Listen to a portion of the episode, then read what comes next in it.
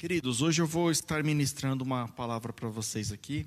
Acredito que seja uma palavra curta, né? Uma palavra simples, uma palavra muito conhecida. Todos vocês não vão ter dificuldade para entender, mas o Senhor colocou algumas coisas no meu coração para estar passando para a igreja, para estar passando para aqueles que são os fiéis e também estar passando para aqueles que ainda não conhecem a Jesus, aqueles que precisam de Jesus, precisam entender mais, precisam ter um relacionamento melhor com Cristo, né? Por isso, queridos, eu gostaria que vocês abrissem as suas Bíblias no livro de Marcos, capítulo 2, do verso 1 ao 12. Nós vamos ler juntos. Marcos, capítulo 2, verso 2, verso 1 ao 12.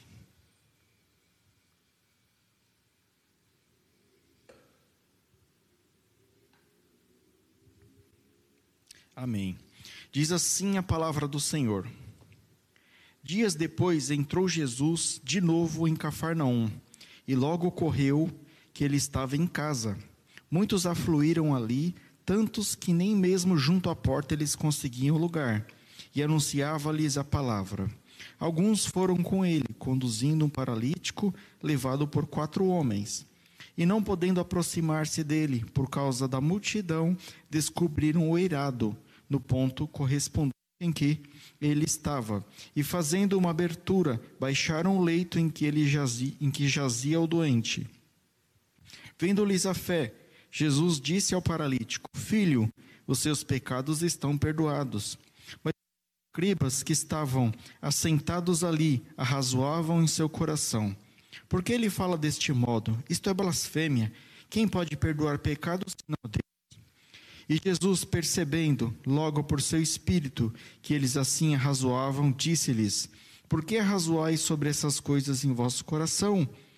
Qual é mais fácil, dizer ao paralítico que estão perdoados os seus pecados, ou dizer: Levanta-te, toma o teu leito e anda? Ora, para que saibais que o Filho do Homem tem sobre a terra para perdoar pecados, disse ao paralítico: eu te mando, levanta-te, toma o teu leito, vai para a tua casa. Então ele se levantou e, no mesmo instante, tomando o leito, retirou-se à vista de todos, a ponto de se admirarem todos e darem glórias a Deus, dizendo: Jamais vimos coisa assim. Senhor Deus, Pai amado, Deus querido, me coloco inteira disposição a Ti, Senhor, neste momento, para estar ministrando a Tua palavra, Senhor, aquilo que o Senhor colocou no meu coração, para estar passando para a Tua igreja, Senhor. Peço, Senhor, que o Teu Espírito Santo dai-me discernimento e sabedoria, Senhor, para ministrar a palavra conforme o que está no Teu coração, Pai. Que não haja aqui, Senhor, sabedoria humana, mas que toda sabedoria venha do Teu Espírito Santo. Amém. Queridos, essa palavra é uma palavra muito conhecida, né? Paralítico de Cafarnaum. Quantas vezes vocês já não ouviram esta pregação? E hoje, novamente, o Senhor colocou ela no meu coração. Hoje ela colocou para pregar sobre paralítico de Cafarnaum. E eu dei o título a esta mensagem, O Sentido da Vida. Por que, que eu dei essa mensagem, né? Nós veremos através dessa mensagem importantes ensinamentos sobre fé e sobre objetividade no reino de Deus. Ela é uma mensagem direcionada para a noiva de Cristo, né? para a noiva de Cristo, informando o que realmente importa, o que Deus quer que a noiva de Cristo faça enquanto nós estivermos aqui, enquanto não formos arrebatados e estivermos nos céus.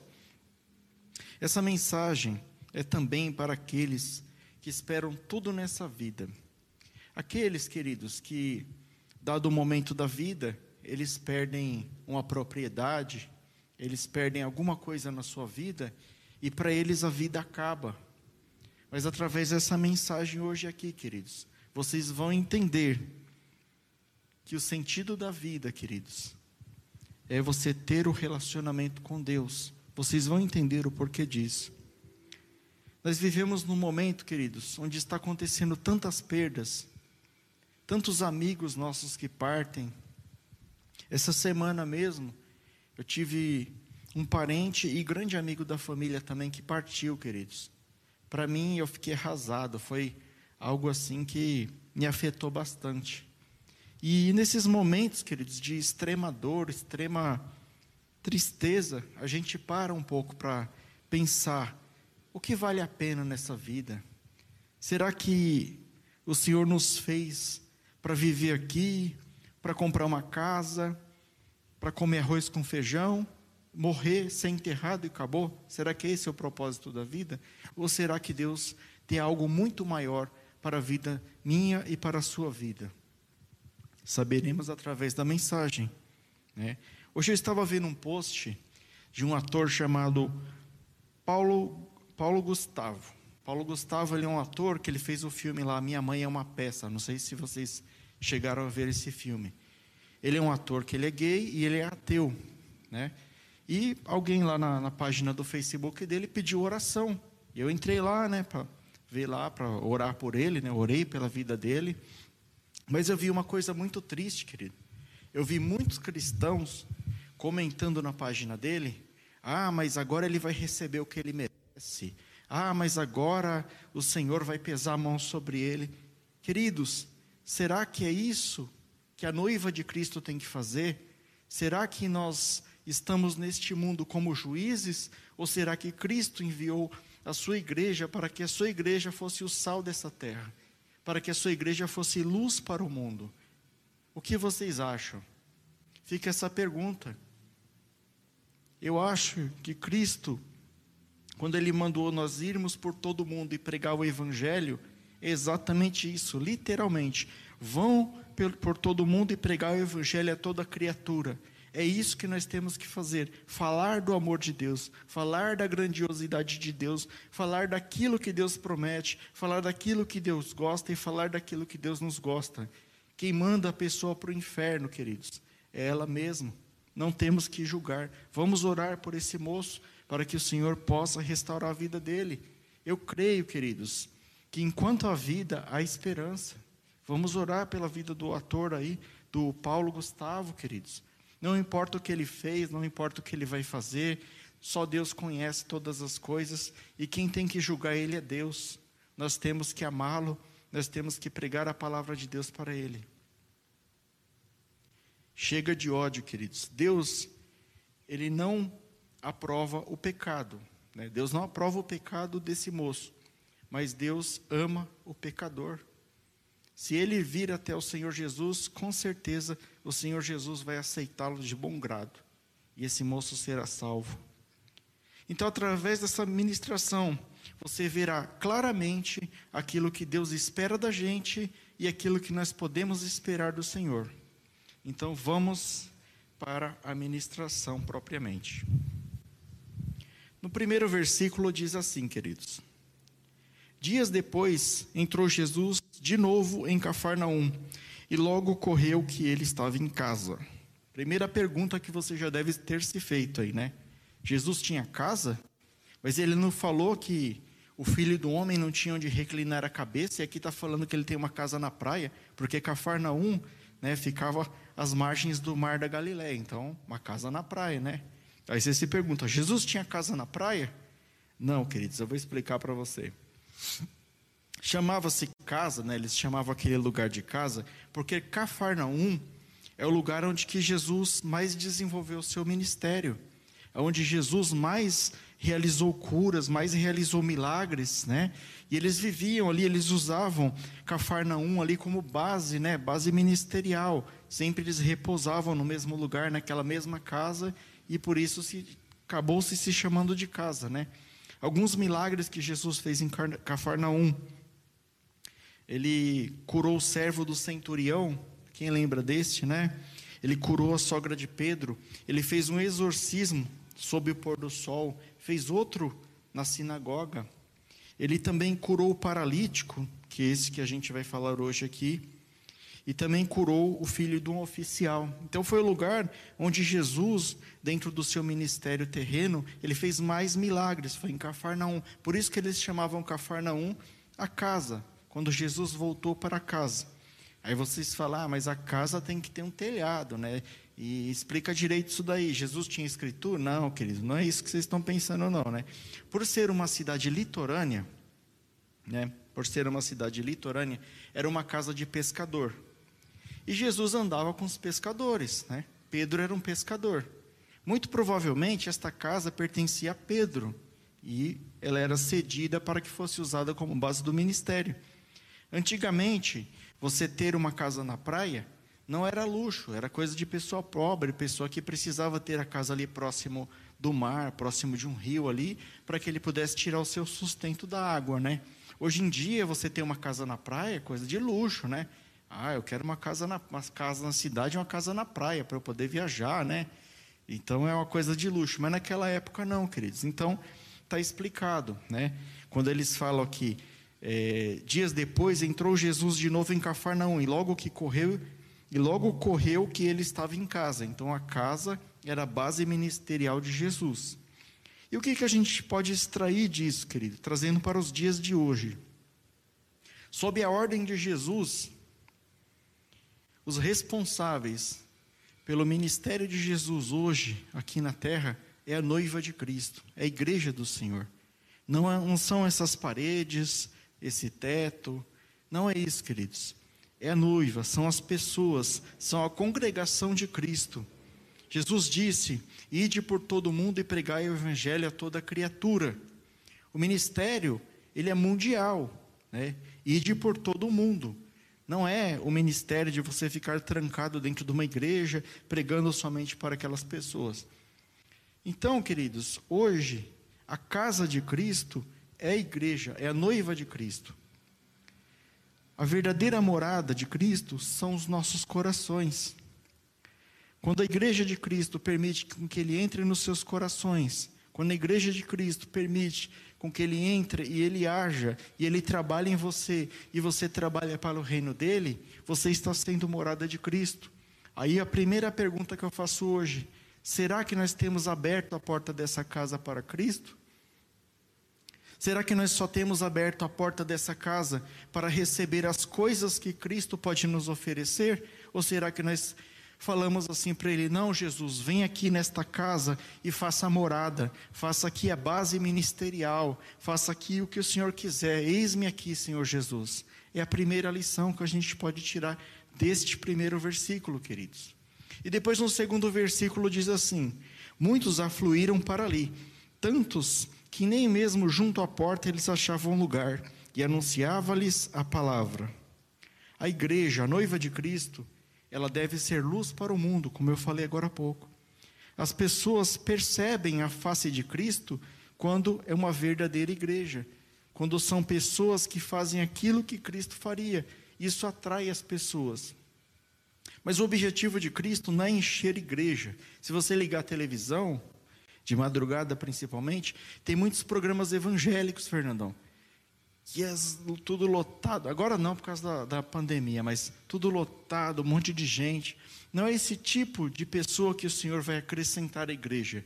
Ele vai acrescentar à igreja aquelas pessoas que têm um coração aberto, aquelas que também querem recebê-lo, aquelas que têm sede da sua palavra.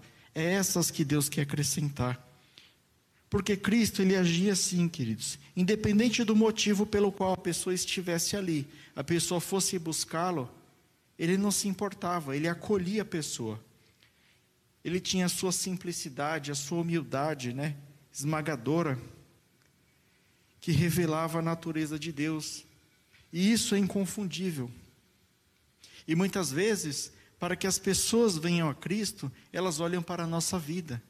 A nossa vida tem que ser um espelho. Eu costumo falar que a palavra ensina, mas o exemplo arrasta.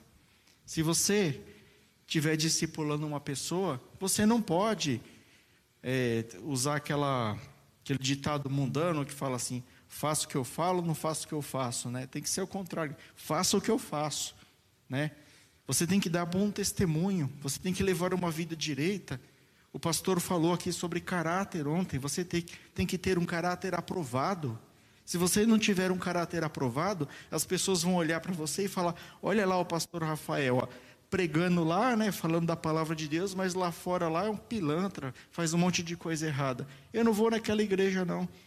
Que testemunho você está dando do reino de Deus? Como que você vai atrair as pessoas para Cristo? Dê o bom exemplo para as pessoas e elas virão a Cristo através da sua vida. E o nome de Deus será tremendamente glorificado. A palavra do Senhor diz que bem-aventurados são os que ouvem. Né? Tem lá a parte das bem-aventuranças, né? Então, bem-aventurados são os que ouvem. Porque a palavra aqui, né, o versículo 2 que a gente acabou de ler, fala que Jesus anunciava-lhes a palavra. Somente através do ouvir, queridos. As pessoas que ainda não conhecem a Cristo, elas vão adquirir fé através do ouvir e do ouvir a palavra de Deus. Vai ser o primeiro contato que ela vai ter com a palavra de Deus. Depois ela vai desenvolvendo no ministério. Depois ela começa a andar com as próprias pernas. Ela começa a ler, ela começa a buscar, ela começa a meditar, ela começa a orar, ela começa a jejuar, ela começa a desenvolver no ministério. Mas o primeiro contato que ela vai ter com a palavra de Deus é ouvindo Cristo, ele pregava para as pessoas as boas novas, ele pregava o evangelho para as pessoas, para que através da pregação as pessoas tivessem fé. Era a forma que Jesus agia. E é da mesma forma que nós temos que agir, queridos.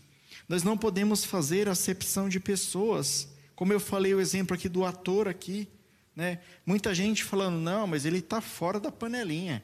Ele é ateu, ele não faz parte. Queridos, Deus ama o ateu, Deus ama o macumbeiro, Deus ama o ladrão, Deus ama todos, queridos. Deus não faz distinção de pessoa. Se você está excluindo essas pessoas, e se um dia essas pessoas forem parar no inferno por sua causa, você vai dar conta da alma delas.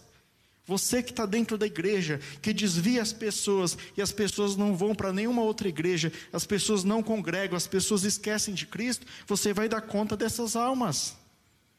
Pense bem nisso, nós somos a igreja de Cristo, nós somos o braço de Cristo nesse mundo. Ele deixou essa missão para sua noiva, e um dia ele vai voltar para buscar sua noiva, e nós vamos prestar conta, cada um prestará conta de si a Deus. Então, queridos, naquele dia, ainda nesse versículo segundo, havia muitos que ficaram de fora, né? eles queriam ouvir a palavra de Deus, mas estavam de fora, e mesmo assim, eles estavam lá, eles queriam, de alguma forma, buscar a Jesus. Eles ouviram falar que Jesus estava ali, eles queriam ouvir o que Jesus tinha para falar, eles queriam os milagres de Jesus, eles queriam tocar em Jesus, eles queriam Jesus. E no mundo aí fora, está cheio de gente sedento por Jesus. Tem muita gente de coração bom, de coração aberto, que quer saber de Jesus, que muitas vezes a gente não evangeliza, muitas vezes a gente não vai buscar as pessoas com, com medo, mas um medo criado dentro de nós. Às vezes nós falamos assim: ah, eu não vou evangelizar lá na favela, não, porque lá só tem bandido. Querido, vai evangelizar na favela. Tem pessoas boas lá, a grande maioria são pessoas boas. Vai lá buscar aquele que está perdido. Ah, eu não vou no presídio porque bandido bom é bandido morto. Realmente, eu não aprovo o que eles fazem. Mas o Senhor não quer saber o que eles fazem, o Senhor quer resgatar o pecador, o Senhor quer que o homem que estava no pecado seja religado à sua comunhão com Deus. E é para isso que nós estamos aqui, nós não estamos na posição de juízes. Eles queriam ouvir a palavra de Deus, queridos. E hoje, né, ao fazendo um contraponto a isso que eu falei, muita gente de dentro da igreja, queridos, muita gente que já está dentro da igreja, está com o coração fechado. Muitas vezes o pastor A, o pastor B, o pastor C está aqui ministrando uma palavra aqui maravilhosa, que é uma palavra de Deus, vinda direto do trono de Deus, e a pessoa está lá. Eu não concordo. Ah, isso daí não, isso daí é blasfêmia. Fariseu, você é fariseu. Porque a pessoa está pregando a palavra de Deus, pega aquilo que o Espírito Santo tocar com você e coloca no seu coração. A pastora Helena falou essa semana que para de olhar para o pregador, olha para a palavra. Esquece o pastor Rafael que está aqui. Olha para a palavra de Deus. Você tem que ouvir a palavra de Deus, você tem que meditar na palavra de Deus. Outra coisa que eu falo a vocês, queridos, que são sedentos pela palavra de Deus, seja como o povo bereano, O povo bereano era aquele povo que Paulo pregava, o apóstolo pregava, ele corria lá na Bíblia, ó, deixa eu ver se é verdade, né? Ia lá e conferia. Você não é obrigado a aceitar tudo que o pregador fala aqui. Seja como os bereanos, confira a palavra. Até porque, queridos, o ministério de Deus, o ministério da igreja, ele cresce através da vida dessas pessoas, pessoas que estudam, pessoas que buscam a verdade e pessoas que pregam a verdade. Então, se um dia aqui eu, eu falar alguma besteira, qualquer alguém falar mais uma besteira, e você for lá e falar, olha, isso aqui você falou, mas não está, a gente discute, queridos, ninguém é perfeito. Mas venha discutir com a Bíblia Sagrada, não venha com achismo, não venha com livro de arminiano, de calvinista, de, de A, B ou C. Venha com a palavra de Deus, que a gente discute. Então, queridos, vamos ser pessoas que dão um exemplo. Vamos ser a verdadeira noiva de Cristo. Vamos ser aqueles que fazem a obra de Deus. No versículo 3, queridos, e no 4 diz assim: Alguns foram ter com ele, conduzindo um paralítico levado por quatro homens. E não podendo aproximar-se dele por causa da multidão, des, é, descobriram o eirado, no ponto correspondente ao que ele estava. E fazendo uma abertura, baixaram o leito em que jazia o doente. Né? Então, os quatro homens, né, os personagens principais aqui dessa passagem, né, os quatro homens e o paralítico, eles trouxeram o doente Chegando lá, eles não tinham como passar. Estava uma multidão muito grande, não tinha lugar para ninguém. Eles falaram: Poxa, como é que a gente vai passar com um leito no meio dessas pessoas aí? Ninguém vai deixar a gente passar, ninguém vai deixar a gente entrar. Aí eles encontraram né, um, uma abertura no eirado. O eirado é o teto da casa. Naquela época, as casas, ela, ela, o teto delas era madeira, né, tapado com folhas e barro. Então era muito fácil de abrir. Ainda por cima sempre tinha uma escada para a pessoa subir no, no telhado lá. Então eles subiram, né? Destruíram o telhado lá do proprietário. Aposto que na hora eles nem pensaram, né? Acho que eles pensaram assim: bom, eu vou destruir aqui, depois eu vou ter que pagar, né? Mas vamos, vamos buscar bem isso aqui, vamos, vamos trazer o paralítico aqui para ser curado. Então eles foram lá, abriram uma abertura no telhado e desceram o paralítico até Jesus. Que lição que a gente pode extrair daí, queridos? Primeiramente, a fé sem obras é morta. Para que Deus salve, queridos, ou transforme um familiar, um amigo, um colega de trabalho, uma pessoa que você está buscando, uma pessoa que você ama muito, queridos, você tem que agir. Você não pode só só orar. Você tem que orar, mas você não pode só orar, você tem que agir. Você tem que levar aquela pessoa para conhecer Cristo, você tem que falar de Cristo para ela, você tem que dar exemplo na sua vida de Cristo para ela. É isso que eles fizeram. Eles tinham uma fé assim comensurável, mas eles tinham que praticar a sua fé.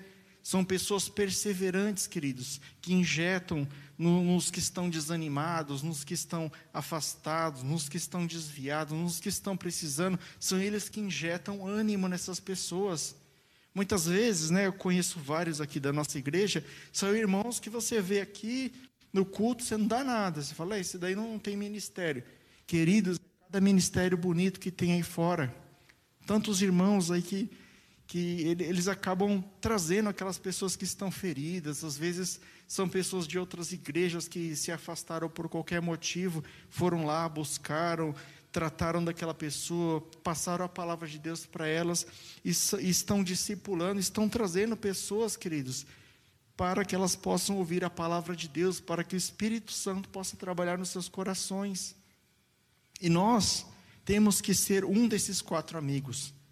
Pregar a palavra de Deus, agir, buscar aquele que está precisando, fazer a obra de Deus da forma que Deus quer, queridos. Aí eu faço a pergunta para vocês: você tem sido um desses quatro amigos? Ou você tem visto as pessoas passando por necessidade, as pessoas precisando de ajuda física mesmo, precisando de comida, precisando de dinheiro, precisando de abrigo, e você não tem feito nada. É muito triste, querido. Nós temos que fazer como esses homens fizeram aqui, queridos. Porque a palavra do Senhor fala que Cada vez que um pecador se arrepende, tem festa no céu.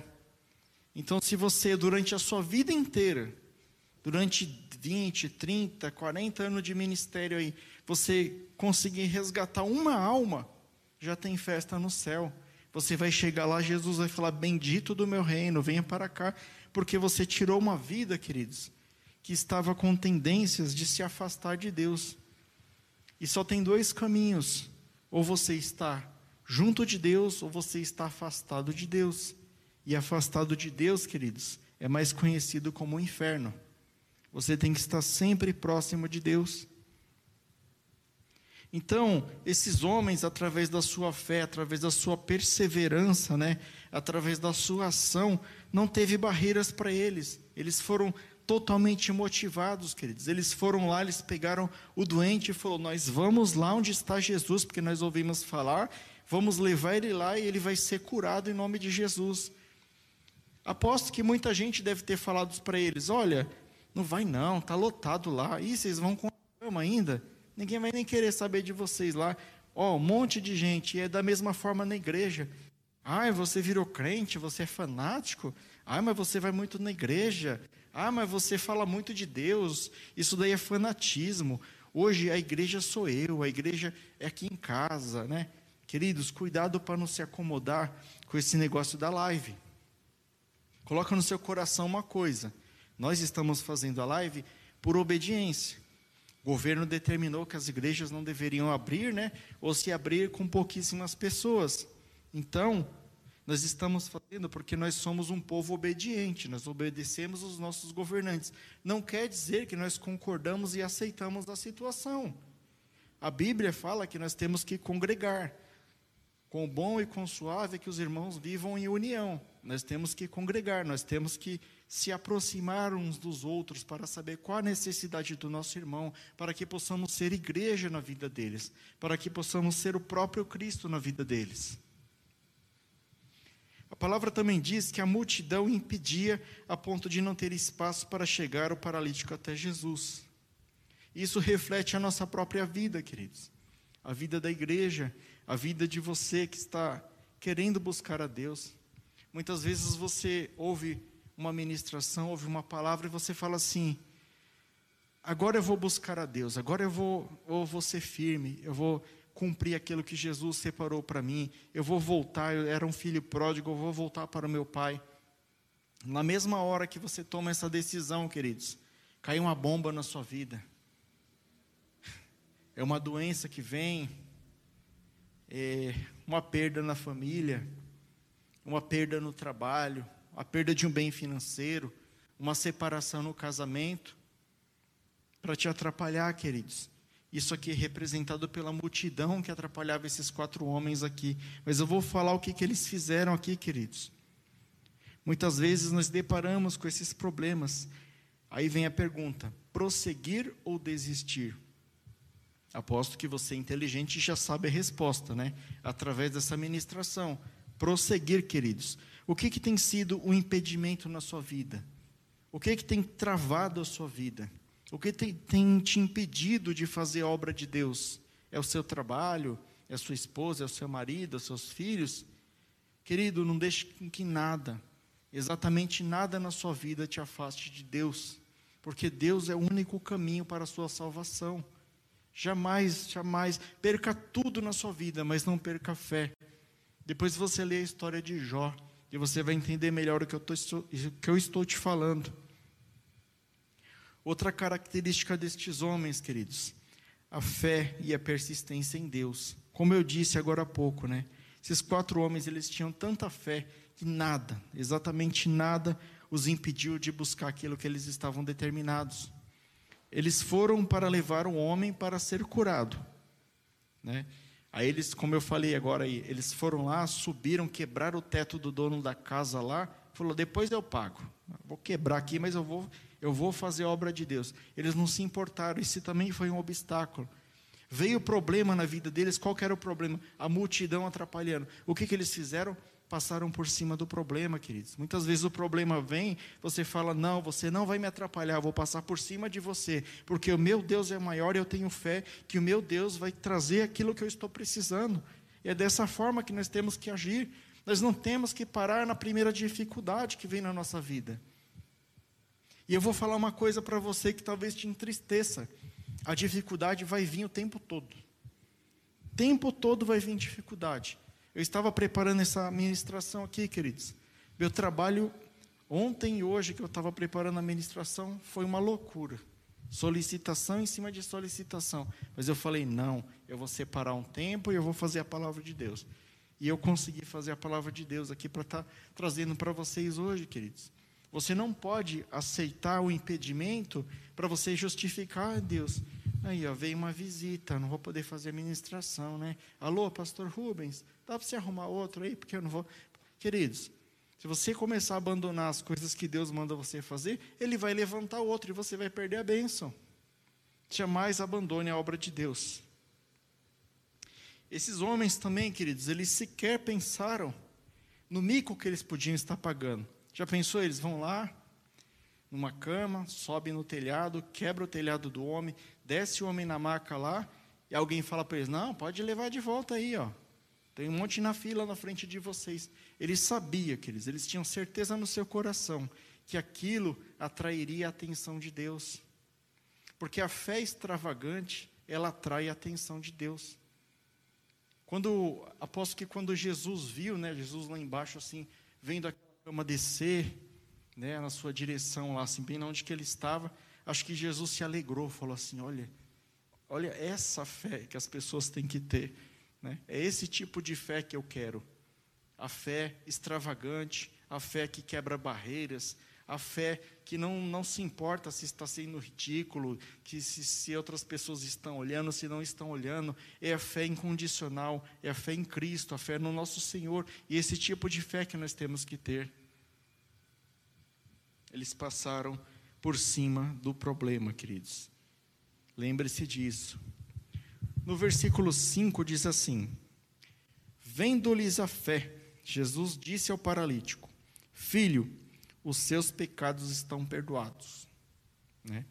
Então, naquele lugar onde não havia esperança, tudo parecia perdido, parecia que eles iam perder a viagem, acabou se tornando um lugar de cura, um lugar de alegria, um lugar de libertação dos pecados. Mas por quê? Porque é, de, porque é dessa forma que Deus age, queridos. Deus, ele vai agir na sua vida quando ele começar a observar o tamanho da sua fé, o quanto você crê nele, não pelo falar, não pela sua oração, mas pelo seu agir. O que você tem feito para o reino de Deus? Você tem feito um voto no reino de Deus? Cumpra o voto no reino de Deus, porque Deus ele se impressiona com essas coisas. Você tem feito a obra de Deus da forma que ela tem que ser feita? Isso impressiona Deus. Então eles criaram uma situação que impressionou o coração de Jesus. Era muita gente ali que estava esperando milagre também. Muita gente queria milagre ali. Mas aquilo ali cativou tanto o coração de Jesus que acabou passando na frente. Acabou passando na frente. Está demorando para Deus responder a sua oração? Faça algo extravagante no reino de Deus. Faça algo, busque na palavra, busque conhecer alguma coisa que agrada o coração de Deus. Eu posso falar para você uma dica: um coração quebrantado. Deus ele não resiste a um coração quebrantado. Você pecou contra o Senhor? Você não está mais suportando aquela dor, queridos? Deita, coloca sua cara no chão, vai lá no seu quarto, deita no chão, se humilha diante Fala, Deus, eu sei que eu não mereço, Senhor, mas eu preciso de Ti, eu preciso da Sua misericórdia, Senhor. Faça como o rei Ezequias, queridos, quando ele recebeu a sentença de que ele deveria arrumar a sua casa porque ele iria morrer, ele virou para a parede e clamou ao Senhor e chorou amargamente. Para com esse negócio de você querer só pedir para os profetas, para os pastores, para os padres, para seja lá quem for, é você e Deus, querido. O papo aqui é reto, é você e Deus. Jesus, ele morreu na cruz do Calvário, queridos, para que eu e você tivéssemos acesso direto a Deus Pai Todo-Poderoso. Nós temos livre acesso, nós só temos que saber como nos achegar a Ele, fazendo aquilo que o Filho dele mandou, aquilo que o filho dele ordenou, e um coração quebrantado, queridos. Isso te aproxima de Deus, isso desvia a atenção de Deus para você. Tente fazer isso, queridos. A fé ousada, queridos, chama a atenção de Deus. Talvez, queridos, não só nesse momento que eles desceram doente lá, que eles desceram o enfermo lá onde que estava Jesus, mas talvez quando eles estavam lá na casa deles planejando, falando: olha, hoje nós vamos levar o fulano para que Jesus possa curá-lo, porque o nosso Deus é onipotente, onipresente, onisciente, ele sabe de todas as coisas, presente, passado, futuro, lê, lê a mente das pessoas. Talvez Jesus já até sabia que isso ia acontecer. Então ele isso também cativou Jesus, né? ele falou: "Poxa, eles planejaram, eles não duvidaram em nenhum momento, eles vieram aqui, subiram, quebraram a casa, desceram o homem aqui na minha frente. Eu preciso honrar essa fé. Essa fé é tamanha que agradou meu coração. Então tenha uma fé extravagante. Nesse exato momento, queridos, que Jesus disse para o paralítico: Os teus pecados estão perdoados. Eles estavam assumindo um compromisso de morrer por aquele homem. Cristo já sabia do seu ministério, ele já sabia da sua missão. Ele sabia que quando ele morresse naquela cruz, crucificado ali, derramando a sua última gota de sangue, derram, morrendo ali, ressuscitando ao terceiro dia, ele estaria com, assumindo esse compromisso com este homem, ele estaria assumindo esse compromisso comigo, ele estaria assumindo esse compromisso com vocês, e ele estaria assumindo esse compromisso com vocês que estão em casa. Porque a salvação, queridos, é o maior bem que nós podemos receber de Deus. Não é uma cura, não é um milagre, não é um emprego, não é ganhar na Mega Sena, não é isso, não é casa, não é carro, não é nada palpável desse mundo. A salvação é a maior coisa que nós podemos receber de Deus. Tanto que foi a primeira coisa que ele falou para o paralítico. Quando desceram o paralítico, eles esperavam que Jesus falasse assim: é, você está curado, pode ir para sua casa. Era isso que eles esperavam, a fé deles estava baseada nisso. Mas Deus, ele tem infinitamente mais daquilo que nós pensamos, ou daquilo que nós precisamos, ou daquilo que nós imaginamos. Então, Jesus, ele fez a obra completa. Para que aquele homem recebesse a cura, primeiramente ele devia aceitar a salvação. Ele só, só receberia a sua cura se ele aceitasse o sacrifício de Cristo na cruz do Calvário. Mas naquele momento, naquele exato momento, Cristo ainda não fora crucificado. E Cristo sabia disso. Então ele falou: Filho, os seus pecados estão perdoados. Porque ele falou assim: Daqui a pouco eu vou morrer na cruz por mim e por você. E se você aceitar o meu sacrifício, você vai receber a vida eterna. A cura aqui, queridos, não vale nada. A cura aqui é um acessório. O mais importante é receber a salvação eterna. A palavra de Deus, né, em João 3:13, acho que é 3:16, né? Diz assim: Jesus enviou seu filho ao mundo para que todo aquele que nele crê não pereça, mas tenha vida eterna. Jesus, é, Jesus, Deus enviou ao mundo o seu Filho unigênito, para que todo aquele que nele crê não pereça, mas tenha vida eterna. O que é perecer, queridos? Perecer é você ficar no pecado, é você morrer em pecado. Ah, mas como que eu posso pagar meu pecado sem precisar aceitar a graça de Cristo? Impossível, você não pode. O único jeito de você pagar pelos seus pecados é através da expiação pelo Cordeiro de Deus. Antigamente, né, no Velho Testamento, não faz parte aqui da pregação, mas é só um adendo. Para que os judeus tivessem os seus pecados perdoados, era através da expiação. Eles matavam bois, matavam aves, matavam animais, né? E através do sangue ali daquele animal, daquele animal, os pecados deles eram perdoados. E Deus precisava livrar a humanidade da condenação eterna. Quando Adão e Eva né, entregaram de mão beijada para Satanás aqui este mundo, né, todos nós estávamos condenados. E Deus, ele precisava de um plano, ele precisava de alguma forma pagar um alto preço para que nós pudéssemos ser livres de ir para o inferno, para que pudéssemos estar livres para receber a salvação eterna. E também teria que ser pela expiação Mas nem todos os animais do mundo, todos os homens, todo o sacrifício de tudo que tem na terra era suficiente, porque era uma conta muito alta a ser paga. E ele teve que enviar o que ele tinha de mais precioso no universo, queridos. Ele não podia pegar um planeta e falar, ó, eu dou esse planeta aqui em troca da salvação. Não era suficiente. Ele tinha que mandar o que ele tinha de mais precioso. E ele mandou o seu filho, para que seu filho morresse como um cordeiro, para que ele liberasse todo o seu sangue em meu favor e seu favor. Por isso que Cristo falou para esse homem: os seus pecados estão perdoados. Ele já quis dar de cara para ele, queridos, o melhor que ele podia dar. A cura vinha depois.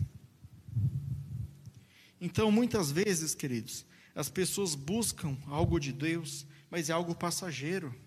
Às vezes você está buscando uma coisa de Deus, mas é, é algo assim, queridos, que ao ver de Deus é pequeno. Você, ah, eu quero um emprego melhor. Eu estou indo na igreja porque eu quero um emprego melhor. Isso daí para Deus não é nada.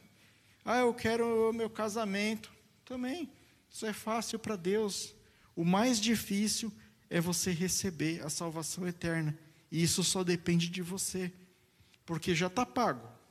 Sabe, quando você fala para o seu amigo assim, ó, pode ir lá na padaria pegar o café que já está pago.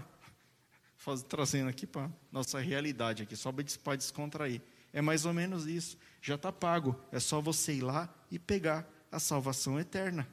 E esse homem acabou de receber a salvação eterna. Então, todos os dias, queridos, pessoas morrem, nós mesmos estamos bem aqui hoje, mas amanhã pode ser que nós adoecemos e morremos, querido. E tudo que eu conquistei, tudo que eu estudei, os meus filhos, a minha esposa, meus carros, casa e tudo mais que eu tenho, vai ficar tudo aí. E para onde eu vou? Para onde que eu vou? E eu, queridos, aceitei a salvação eterna de Cristo. Eu vou morar junto de Deus. E esse deve ser o desejo de toda a igreja de Cristo. E daqueles que querem aceitar o Senhor também vão receber a salvação eterna. Eu vou dar um exemplo rápido aqui para vocês, porque o tempo já é avançado. Né? Vamos supor que uma pessoa ela cometa cinco pecados por dia. Cinco pecados. Isso daí é quase impossível fazer só cinco num dia, né? Cinco pecados por dia. Durante um mês, queridos, eu fiz a continha aqui. Durante um mês você vai ter 150 pecados. Durante um ano você vai ter 1.800. Aí você pega 1.800 e multiplica pela sua idade. No meu caso aqui, que se eu fizesse só cinco e eu não faço só cinco pecados no dia, eu faço muito mais, eu estaria devendo 75 mil pecados aproximadamente. Como que eu pagaria essa conta? Sabe quando que eu ia pagar? Nunca. Se não tivesse Jesus que tivesse morrido na cruz do Calvário, queridos, esses pecados jamais seriam pagos e eu mesmo não conseguiria justificar. Ninguém é capaz de cumprir as leis do Velho Testamento 100% para se justificar. Somente um, que foi Jesus Cristo, e ele pagou por todos nós. Então, você que se acha o santarrão, você que se acha aquele que sabe de tudo, querido, nem mesmo você, você não consegue pagar pelos seus pecados. Somente Jesus Cristo que pode pagar pelo seu pecado. O perdão dos pecados, queridos, é o início das coisas. É o início, é a primeira coisa que a gente tem que pedir e que a gente tem que ter consciência a vida inteira e que a gente não pode perder de forma alguma. Que a gente tem que pedir para Jesus é isso, todo dia. Senhor, por favor, perdoa os meus pecados, não apaga o meu nome do livro da vida. O resto é resto, queridos as demais coisas serão acrescentadas. Buscai primeiro o reino do céu e a sua justiça, e as demais coisas vos serão acrescentadas. Busque o reino de Deus com toda a sua força, com tudo que você puder. Hoje o mundo pede cura para Deus. Senhor, cura esse Covid, acaba com essa doença. Mas não é isso que Deus está querendo ouvir. Deus está querendo ouvir assim, ó. Deus, eu quero me consertar contigo, Senhor porque se eu morrer de Covid, se eu morrer disso, se eu morrer daquilo, eu sei que eu vou para junto de Ti. É isso que Deus quer ouvir, queridos. Ele quer um conserto. E depois que a gente receber esse conserto de Deus, todas as outras coisas Ele vai providenciar, porque está na palavra dele, porque Ele prometeu. A igreja tem que parar com esse negócio de ficar fazendo pregação motivacional. A igreja tem que preparar as pessoas para a vinda de Cristo. Os tempos são maus. Os sinais estão todos aí. Cristo pode voltar a qualquer momento. Nós temos que parar de falar para a pessoa: olha, você vai levar uma boa vida, não vai te faltar nada. Queridos, nós temos que pensar: se faltar, faltou, mas eu tenho a salvação. Se eu ficar doente e morrer, eu tenho a salvação. Se acontecer isso, eu tenho a salvação. A salvação tem que ser algo mais importante da sua vida. Tem que ser, você tem que escrever num papel e colocar na geladeira, assim, ó, para você ver todo dia. Ó, eu tenho a salvação de Cristo, para você lembrar disso e você se alegrar todo dia. Não importa o que aconteça, você tem a salvação de Cristo. E você que ainda não aceitou, estamos na época da graça. Você tem a oportunidade de ter a salvação de Jesus Cristo. É aberto a todos, Ele ama a todos. Você só tem que ter um coração humilde e aceitar. É complicado, queridos. É, nós estamos vivendo numa época de muita injustiça, né? de muita tribulação, e isso acaba nos incomodando e nos confundindo. Né? E a igreja, ao invés da igreja se levantar, da igreja pregar, da igreja fazer a obra de Deus no momento de dificuldade, no, na, na, hora que a igreja tem que ser o sal da terra, a igreja se acovarda, se encolhe, os irmãos ficam escondidos. É os ministros lá do governo, tudo ateu, decidindo se a igreja vai abrir ou não. Você acha que para o ateu importa se a igreja vai abrir ou não? Você acha que o ateu sabe aquele versículo com bom e com suave que os irmãos vivam em união? Ele nem sabe desse versículo, ele não sabe a importância da comunhão, ele não sabe o que é certo e o que é errado. Ele vê lá a lei, ele fala, ah, vamos cumprir a lei. E os, os crentes lá que, que fiquem sem congregar. Nós, cristãos, nós temos que nos posicionar, irmãos. Você que conhece o vereador, você que conhece o deputado, você que conhece o presidente da república, você tem que chegar na orelha dele e falar assim: olha, a igreja tem necessidade de congregar, nós vamos tomar todos os cuidados, mas não pode acontecer o que está acontecendo, fechar a igreja desse jeito. Satanás está dando risada. Ah, igreja fechada, maravilha. É nessa hora que ele desvia um monte, querido. Mas como o pastor falou ontem aqui, aqueles que são verdadeiros, aqueles que são cristãos de verdade, eles não abandonam. Se é a live que está disponível, eles vão pela live. Se é comunhão através do telefone com o irmão, eles vão ligar um irmão para o outro. Se é através da Bíblia, eles vão ler a Bíblia. Os que são fiel, queridos, eles não se abandonam. A preocupação é aqueles que estão tá com o pé no mundo, o pé na igreja. Esse negócio de live é só uma desculpa que ele fala. Ah, eu me afastei porque eu já não estava indo na igreja mesmo. Aí veio a live, era o que eu precisava para sair fora da igreja. Né? Desculpa o desabafo, queridos, mas é assim que funciona. A igreja precisa se posicionar. Ou é 8 ou é 80, não tem meio termo. A igreja de Cristo veio para fazer a diferença. No versículo 7 diz assim: porque ele. Porque ele, no versículo 6 fala que estavam ali, né, os escribas assentados e eles arrazoavam. Aí eles arrazoavam assim: por que ele fala deste modo? Isso é blasfêmia. Quem pode perdoar pecados senão a Deus? Só que os escribas não sabiam que Jesus é Deus, que era o próprio Deus ali, Deus pode perdoar os pecados. E isso revela para nós alguns tipos de pessoas que tem dentro da igreja. Esse tipo específico aqui, queridos, são os intelectuais. Sabe os intelectuais? Aquelas pessoas, queridos, que ela tem muito conteúdo, tem muita letra, conhece a Bíblia, traz para frente, frente para trás, tem muito conhecimento teórico e pouco coração. A fé dessa pessoa é zero, porque ela busca razão para tudo.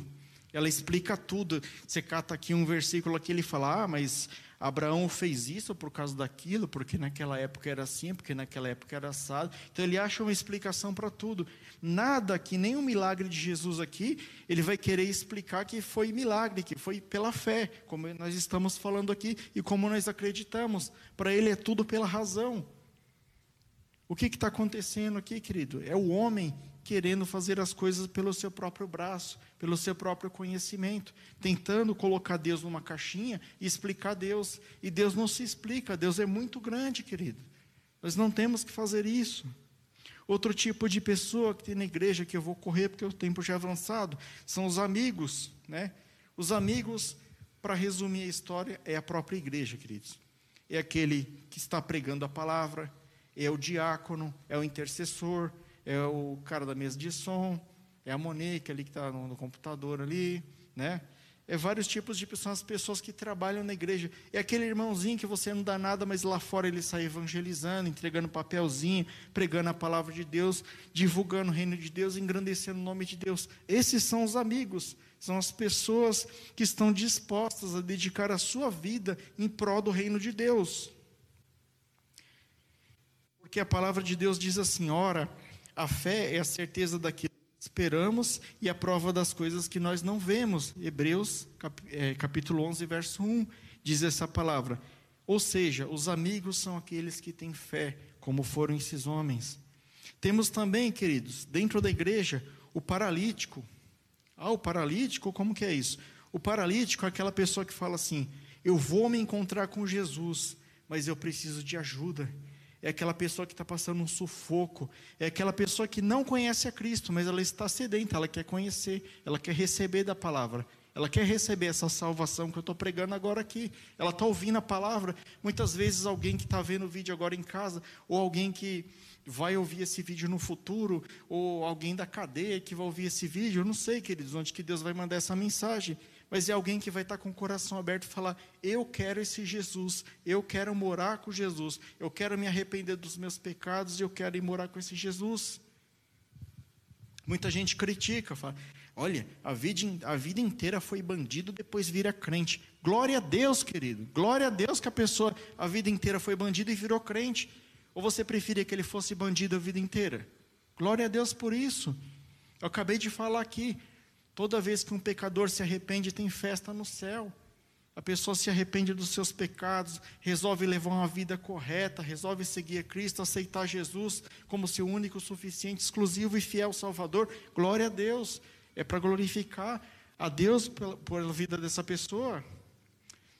Então, queridos, esses são os paralíticos, são pessoas que precisam da igreja de Cristo para que elas se acheguem a Cristo. E achegando a Cristo, ela vai receber a cura. O Espírito Santo vai tratar com ela, ela vai entender a palavra e uma hora ela vai caminhar com as suas próprias pernas.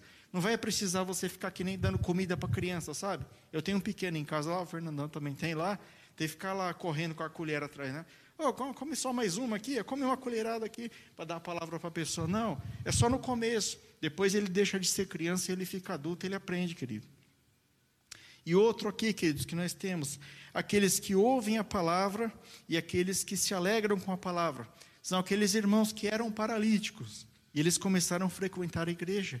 Eles ouvem a palavra de Deus, eles se alegram com a palavra de Deus, e a palavra de Deus produz efeito no seu coração, eles estão sendo preparados para virar um dos amigos. Em breve, essa pessoa aqui vai estar fazendo a obra de Deus, vai estar evangelizando, vai estar curando pessoas em nome de Jesus, vai estar fazendo a obra, indo por todo mundo e pregando o evangelho a toda criatura. E por fim, queridos, nós temos os curiosos. E aquele que só quer saber do movimento, sabe? Aquele que vai na igreja, deixa eu ver o que está rolando lá na comunidade núclea. Oh, deixa eu ver aqui. Aí vem, oh, o pastor Rafael pregou aqui, não gostei. Vou para igreja, vou, vou ver o que está rolando na outra lá. Sabe, é que nem a onda do mar, que é levada de uma parte para outra, queridos, e, e não sabe onde que vai ficar. É o curioso. Tem de tudo. Então, dentre essa multidão que a gente citou aqui, tem os tipos de pessoas que frequentam a igreja. Deixa eu tomar um golinho de água aqui, querido, rapidinho.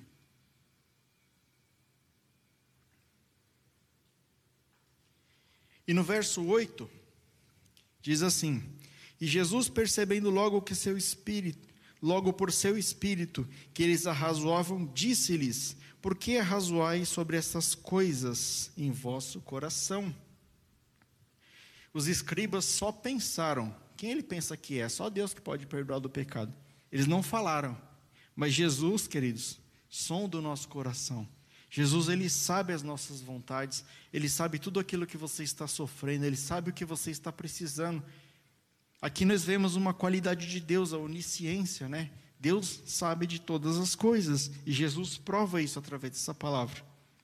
Então, Jesus, queridos, ele é Deus e Deus som do nosso coração. Engana você que acha que pode esconder alguma coisa de Deus. Aquele pecadinho de estimação, você não esconde, não. Deus vê tudo. Aquilo que você faz escondido, Deus sabe também, queridos. Peça perdão enquanto é tempo. E assim, queridos, você que é fiel a Deus, você que faz a obra de Deus, mas ninguém vê, você que faz aquilo para agradar o Senhor e não é valorizado, o pastor não percebe, o irmão não percebe, vou te falar uma coisa: a palavra de Deus diz que todas as coisas cooperam para o bem daqueles que amam a Deus. Não importa se você faz em secreto, não importa se você faz as pessoas veem, todas as coisas vão contribuir para o seu bem, porque você ama a Deus, porque você faz a obra de Deus. Mais cedo ou mais tarde você vai receber a sua recompensa. No verso 9 diz assim: Jesus diz assim para os escribas: O que é mais fácil? Dizer ao paralítico: Estão perdoados os seus pecados? Ou dizer: Levanta, toma o teu leito e anda, né? Jesus perguntou assim: Ah, é mais fácil falar uma coisa abstrata ou é mais fácil fazer um milagre? Aí os escribas, ah, mais fácil falar, né, que pega a sua cama e anda, né? Para Jesus, queridos, curar era uma coisa muito fácil, porque Ele é Deus, né? Ele já havia ressuscitado pessoas até aqui, né? Ele já havia ressuscitado os mortos. Para curar o paralítico era moleza. O sofrimento do homem, queridos, o verdadeiro sofrimento do homem, não está na dor física, não, não está naquilo que você está passando nesse momento, mas está, querido, na separação de Deus, tem algo pior na vida do homem do que a separação de Deus, do que o afastamento de Deus. É um vazio eterno que você sente na sua vida, queridos. Você pode ter o melhor dessa vida, mas você vai sentir um vazio para sempre. Eu vou dar um exemplo para você. Jesus é o único que pode perdoar os pecados. Então vamos trazer isso aqui para uma situação terrena. O presidente do Sri Lanka, que é um, um país lá na região da, da Ásia lá. Se ele pegar um traficante de droga brasileiro, ele tem o poder de decisão se ele libera aquele traficante de droga para ser extraditado para o país de origem ou se ele mantém prisioneiro lá e executa aquele cara. Ele tem poder naquela região. O nosso Deus, Jesus Cristo, ele tem poder sobre tudo. E ele é o único mediador. Ele é o único diante de Deus que pode chegar e falar assim: olha, pode perdoar Monique. Eu já derramei todo meu sangue lá, perdoa a Monique. Está perdoada, Monique. Ele é o único que pode fazer isso, queridos. Não, você, não adianta você pedir para o presidente do Brasil, para o presidente dos Estados Unidos, para a ONU, para o tribunal de Haia. Não importa para quem que você vai pedir, querido. O único que pode te liberar dos pecados e da condenação eterna é Jesus Cristo. A, ju, a jurisdição de Jesus Cristo é é imensa, queridos, é toda a galáxia, é tudo que existe. Ele é o único, o único Cordeiro de Deus que pode pagar pelos nossos pecados. Mas muitas vezes nós não aceitamos. Então a cura física para Jesus é fácil, mas o interesse dele em você é que você aceite a salvação eterna. Ele não quer dar a cura para você, para você melhorar e você sair fora da igreja, você sumir no mundo aí, você ir para o inferno. Ele quer te, te dar cura, sim. O interesse de Deus é que você viva bem, mas que você viva ao seu lado, queridos. Só que Ele não pode te obrigar a isso. Isso depende somente de você. A salvação já está paga, depende de você aceitar isso. E no versículo 10 diz assim: Ora, para que saibais que o Filho do Homem tem sobre a terra autoridade para perdoar os pecados, aquilo que eu acabei de falar agora, hein? Para perdoar os pecados, disse ao paralítico: Eu te mando Levanta, toma o teu leito e vai para a tua casa. Mais uma característica de Deus aqui, a onipotência. Deus pode todas as coisas. Ele pode tanto perdoar do pecado, que é uma coisa abstrata, você fala, ah, tá bom, perdoei, o que, que eu vou ganhar agora? Né? Agora você não vai ganhar nada, mas quando você morrer, você vai para junto de Cristo. Né? Não vai ganhar nada, não, eu falei até errado, viu, querido? Você vai ganhar muito se você receber receber essa bênção. É a maior bênção que uma pessoa pode ganhar. Talvez não seja algo que você veja agora, mas um dia, queridos, vai valer a pena. Então nós vemos a onipotência de Deus, a sabedoria de Deus sobre todas as coisas. Cristo, ele não precisava provar para esses escribas nesse momento. Tanto é que ele, através dessa passagem única, que é uma, uma passagem única na Bíblia, né, que ele está fazendo uma cura, queridos, e provando ali, para provar para as pessoas ali que ele tem poder sobre o céu e a terra. Ele perdoou dos pecados e fez a cura ali para calar a boca daqueles que estavam ali para acusá-lo, né? Então ele não precisava provar nada ali publicamente, né? Mas ele fez isso, queridos, para mostrar para mim e para você que a salvação é mais importante e que se você precisar de algo além da salvação, ele também está disposto a te dar. Se hoje você veio aqui, se hoje você está aí na sua casa buscando alguma coisa de Jesus, ele está te dizendo hoje, filho, filha, eu estou disposto a fazer aquilo que você está me pedindo. Mas aceita, querido, vem, vem para morar junto com Jesus, vem para o lado de Jesus, não se afaste de Jesus, porque se eu te der isso que você vai estar tá me pedindo, pode ser que um dia você se afaste. Receba de bom grado, receba a salvação de Jesus. E assim, né? Estamos quase finalizando. A bênção que esse homem recebeu, a bênção que esse paralítico recebeu, foi muito mais do que ele esperava. Ele esperava ser apenas curado e sair de lá e depois ele não sabe o que ia acontecer da vida dele, mas ele recebeu a cura, né? E a verdadeira fé, queridos, ela exige ação de obediência, né? Jesus falou para ele: "Levanta, toma o teu leito e vai para casa". Na mesma hora ele catou e foi. Ele não quis saber se tinha escriba, se, se era sábado, se era domingo, que, quem que estava ali vendo, se aquilo era ridículo, se não era. Ele obedeceu aquele que o curou. Então nós temos que obedecer a voz daquele que nos dá tudo, porque tudo pertence a Deus. Tudo que nós temos é porque o Senhor permitiu que tivéssemos aquelas coisas, queridos. Aí eu faço uma pergunta para você. Você tem buscado a salvação de Cristo ou você tem buscado aquilo que Cristo pode te oferecer? E para concluir, o último versículo diz assim: Então ele se levantou e, no mesmo instante, tomando o seu leito, retirou-se à vista de todos, a ponto de se admirarem todos e darem glórias a Deus, dizendo: Jamais vimos coisa assim. Né? Então, aqui, queridos, até o versículo 12, todos fizeram a sua parte. Né? Os amigos, representando a igreja, fizeram a sua parte, levaram alguém que precisava de Jesus até Jesus. Deus fez a sua parte Jesus o curou, Jesus os perdoou dos pecados e aquele homem será eternamente grato a Deus.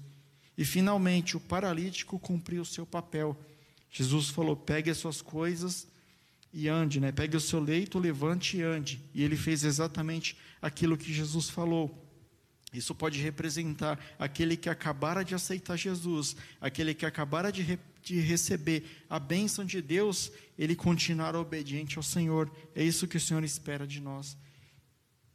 E é nesse momento, queridos, que eu faço uma pergunta retórica para você, né? Será que esse não é o momento de você dar um passo de fé para Jesus? Será que já chega de você só pedir as coisas de Deus, mas oferecer algo para Ele? Oferecer a sua vida. Você que está desanimado da sua vida, você fala: olha, minha vida perdeu sentido, minha vida perdeu o valor. Já que você não quer mais a sua vida, dá sua vida para Jesus, querido. Dá sua vida para Jesus, e eu tenho certeza que Ele vai fazer o melhor por você. Já que você não está valorizando sua vida, dá sua vida para Ele, queridos. Eu aposto todas as minhas fichas, queridos, que é a melhor coisa que você pode fazer. Até esse momento, queridos, eu fiz a minha parte eu trouxe a palavra de Deus para você, da forma como ela está na Bíblia aqui. Deus já cumpriu a palavra dele. Lembra o exemplo do cafezinho que eu falei? Pode ir lá que já está pago. Ó. Ele pagou. Ele foi crucificado, morto, sepultado, ressuscitou ao terceiro dia. Já está pago também. Só está fazer, faltando você fazer a sua parte. É hora de você dar o passo de fé. É hora de você se colocar à disposição de Cristo de obedecê-lo, de ouvir a sua palavra e de ouvir o seu chamado. Aceite Jesus como seu único, suficiente, exclusivo e fiel Salvador na sua vida, e o demais ele fará. Esta é a ministração. Amém.